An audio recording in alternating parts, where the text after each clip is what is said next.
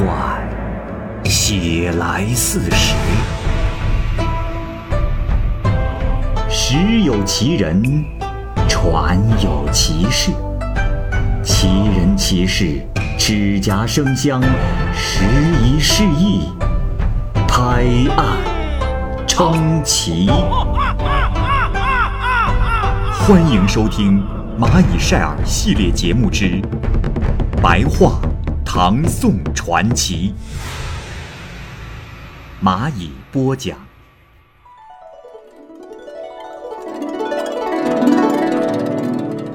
《杨昌传》，原著作者房千里。杨昌是长安里的一个绝色的妓女，她很有风度。又以艳丽的打扮自喜。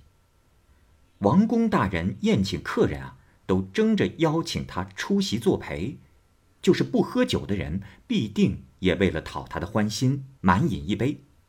长安城中的少年一旦迈进了他的门槛，直至家破人亡也不后悔。因此，杨昌的艳名在所有的妓籍当中是首屈一指，在当时身价极高。岭南有某位元帅，原先是权贵人家的野游子弟。他的妻子呢，本是皇亲国戚的女儿，只是啊，对待元帅是十分的凶悍。当初约定，如果谁有外遇变了心，就要死在刀剑之下。元帅少年富贵，又喜欢游乐玩耍，只是苦于这妻子太过厉害，也没什么办法可想。于是就悄悄地出重金为杨昌消除了寂疾，带他到了南海的住所，另置了馆舍让他居住。这公务之余，就跟他在一起。太阳落山之后，才回到自己的家里去。杨昌是生性聪慧，服侍元帅非常的恭顺谨慎。平时呢，他恪守妇道，不随意的去做那些不该做的事情，而且。又能厚待元帅身边的人，都能够得到他们的欢心，因此元帅就更加的宠爱他了。就这样过了一年，元帅呢得了重病，很快就不能起床了。他呀想看看杨昌，但又惧怕自己的妻子。元帅平素跟监军使的交情很好，就暗中让人把自己的心愿传达给他，请他来想想办法。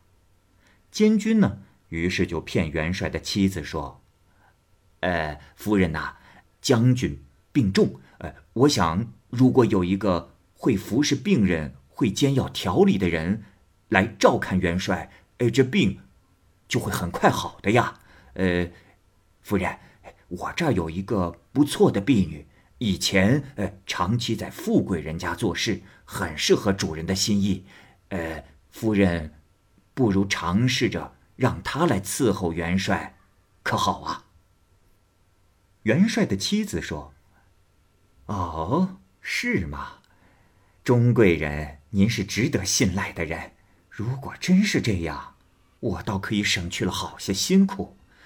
那就快叫那婢女来吧。”监军呢，就让杨昌冒充婢女去见大帅。可是。这计谋还未施行，事情就败露。大帅的妻子于是就带着几十名健壮的仆妇，手执白棍，列队等候，而且在家中的院子里燃烧起了油锅等待，就打算啊，等到杨昌一到，把他扔进滚沸的油锅里。大帅得知了这件事情之后，是十分的惊慌，连忙派人阻止杨昌前来，还说：“哎。”这本是我的一片心意，几乎却要送了他的性命。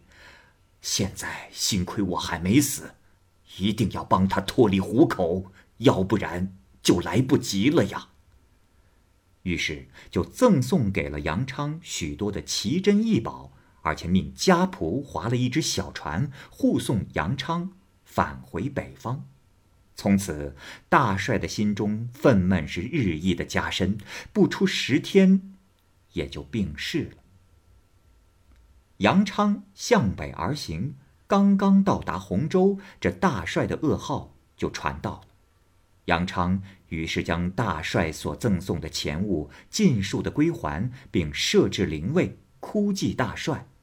他说：“将军是为我而死的，将军已死，我还活着有什么意思呢？我难道是辜负将军深情的人吗？”随即撤去殿里，以死相训。娼妓是靠色相服侍别人的，如果没有什么好处可以得到，就不会和人结合。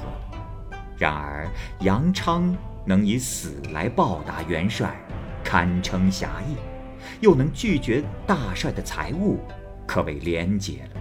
虽然出身于娼妓，也是很难得的呀。好这个故事就先讲到这儿，欢迎您继续关注蚂蚁晒尔系列故事《白话唐宋传奇》。感谢您的收听，我是蚂蚁。